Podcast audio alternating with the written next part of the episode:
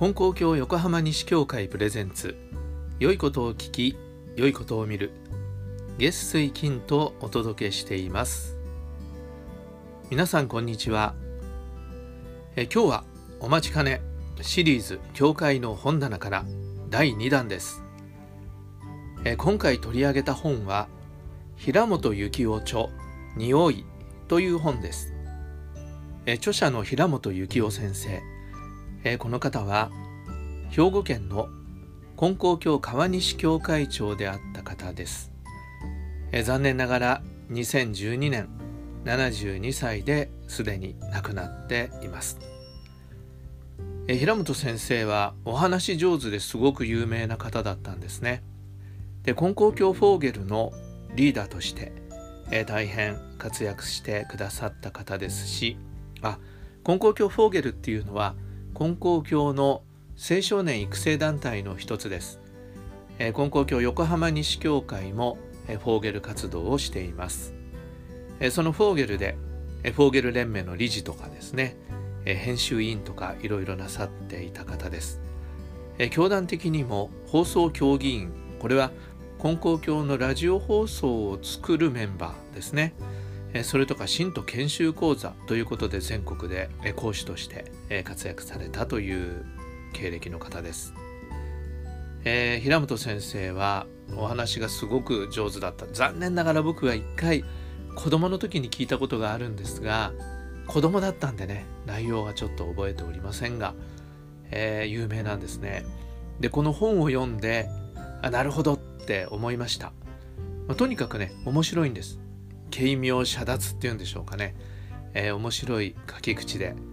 だけどただ面白いだけじゃなくて新人の大切なところをこうそこから読み取ることができるんですがでも書いてる方はね相当工夫したんだなと思います。その形がですね普通のまあ普通の文章っていうのも変だけど、えー、普通の文章だけではなくて落語調のものとかちょっとコメディドラマコントっぽいものもあるし神様に語りかけるようなそういうなんか口調で、えー、書いているものもありました。で題名もねなかなか魅力的な題名が多いんですね。一つ一つのタイトルが。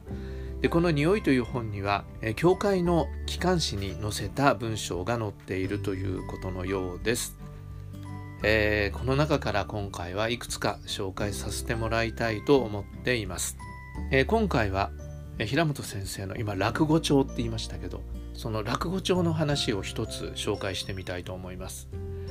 で平本先生は宗教協会士という御用もされてたんですね。宗教協会っていうのは刑務所に出向いてそこの受刑者の方たちに話をしたり面接をしたりしながら精神的なあの構成のねサポートをするというそういう役割です。そういうところでも活躍なさいましたそれで、えー、落語帳を載っていましたがある日の刑務所っていう話がねこう載ってるんですね、こんな感じで始まりますああ刑務官さん平本じゃがの知ってます？知ってるか？そう再々来られるたびに名乗っていただかなくてもお顔を見ればわかりますわかるか？はいそれに先生は有名ですし収容者に人気がありますからほう、人気があるか。はい、それはもう大変な人気です。サイン迫られたらどうしよう。誰も先生のサインなんか欲しがりません。それに人気があると申したのは、先生の話は落ち着くからです。他の宗派の教会の先生方は難しいので大変らしいですが、先生の話は幼稚で分かりやすいということで、いい休憩になるそうです。休憩になる？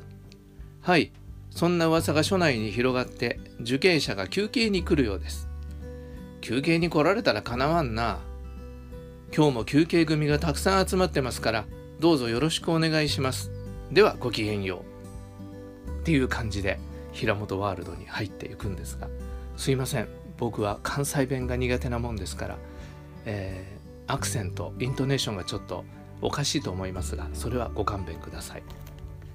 それでこの平本先生が教会を始めるんですね。教会というのは何人か受刑者の人が平本先生の話を聞きたくてこうね集まってくるわけですがそこでお話をする。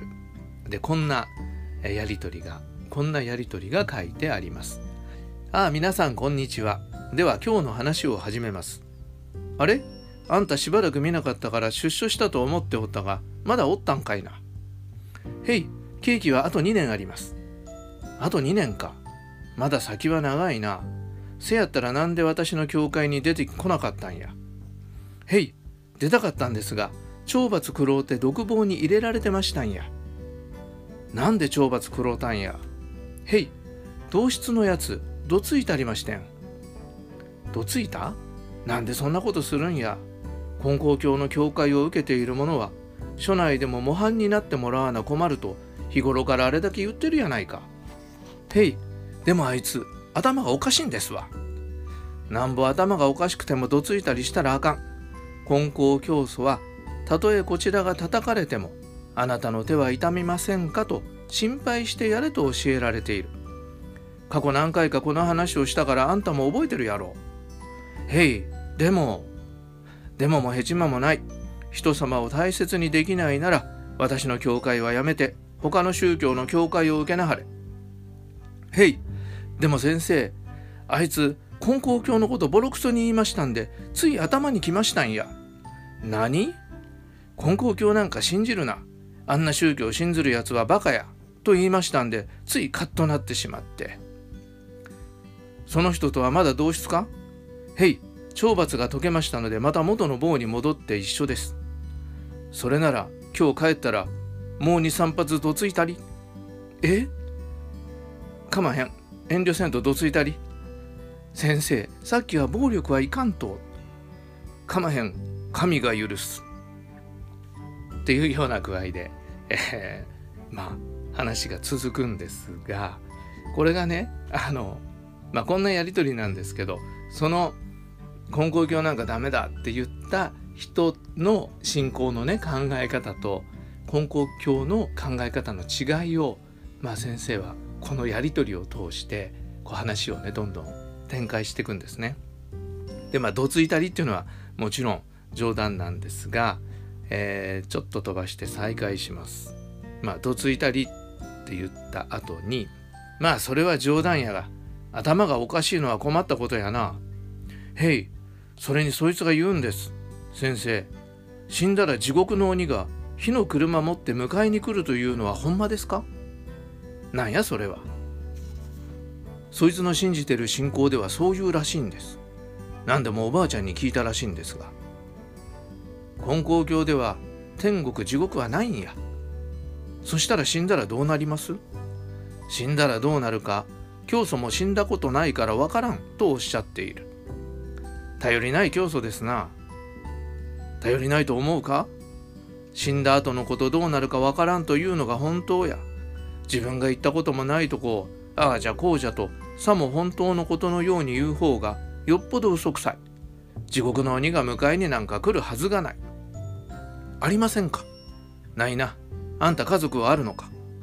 あります。嫁はんと子供が3人。ばあさんもまだ生きてますから6人家族です。そしたらあんたがここを出所するときに、お父さん迎えに来ましたで、と迎えに来るか？それはありません。こんなとこ入ってること子供には隠してますから、絶対に迎えに来ません。そしたら友達なんかはどうや？テレビなんかで見ると出所の時は大勢の人が車で迎えに来てることがあるやないか。あれは大親分だけで、わしらのようなチンピラにはありません。そしたら家族もダメ友達もダメという人間をなんで地獄の鬼が親切に迎えに来る？そしたらありませんか。ないない第一地獄に行くなんてのんびりしたことやないんや。あれは落ちると言うんや。地獄に落ちるんやで。そうですそいつも落ちる言うてました落ちるところをそいつの信仰している仏さんを拝むと落ちないで極楽に行けるそうですだから金光教より得するって。それがおかしいやないか。地獄に行かなあかんものが極楽に行けるはずがない。そりゃ詐欺や。でも拝んだら地獄から救ってもらえるそうです。ほんなら何か？井戸の中に石をドボンと落として、拝んだらその石は浮いてくるか？浮いてくるはずがない。生きている間に地獄に行かんようにしておかないと死んでから改めても遅いんや。日々の自分の生活態度を改めていくことで自然と地獄に行かなくても良いようになるんや。わかるか？へいそんなもんですか？死んだ後のことよりも生きている今の生き様が大切なんやで。というように話が進んでいくんですね、まあ、まだ続くんですけど。まあ金光教はね地獄とか極楽とかそういうことを言うんじゃないと死んだ後のことをなんか一生懸命ね考えたり分かりもしないことを考えたり言ったことないのにいろいろ分かったふうに言ってる人の言うことを聞いてこう惑わされたりでそんなことじゃなくて今のね今の生活を大事にする。今生きているこの瞬間を大事にするっていうことが大事だっていうことなんですよね。それでまあこの後ねいろいろあるんだけどぽっくり往生の話が出てくるんですけどぽっくり往生を金光教でできますかっていう話なんですよね。ぽっくり往生ってそんなものがねあんた幸せなのかって言うんですよ先生は。それ突然死だとか急死だったらね困るじゃないかっていうわけです。それよりももうね最後あと何日とかいうような中で周りの人が惜しみながら見送ってくれるような大事にしてもらえるようなそういう生き方をしていきなさいっていうことをまあ最後言うんですね。それでね先生がその話を散々した時に他の人に「そっちの人もわかるか？聞いてるか?」って言うと「先生こいつ寝てますわ」「何？ぽっくり往生ですな」それを言うならこっくり往生や。ていうオチなんですけどどうでしょう？形がちゃんと落語のように最後オチがつくように終わってるっていう感じです。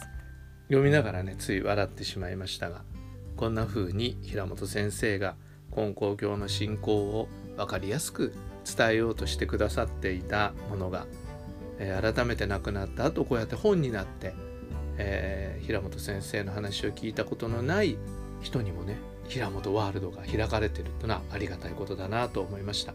もちろん知ってる方は懐かしんでいくことができるいい本だと思います。この本もう少し続けてみたいと思います。それでは今日はこの辺で。どうぞ今日もそうですね。楽しく物事を考えてい、えー、ったらいいなと思います、えー、今日も楽しく神様と一緒に良い一日を。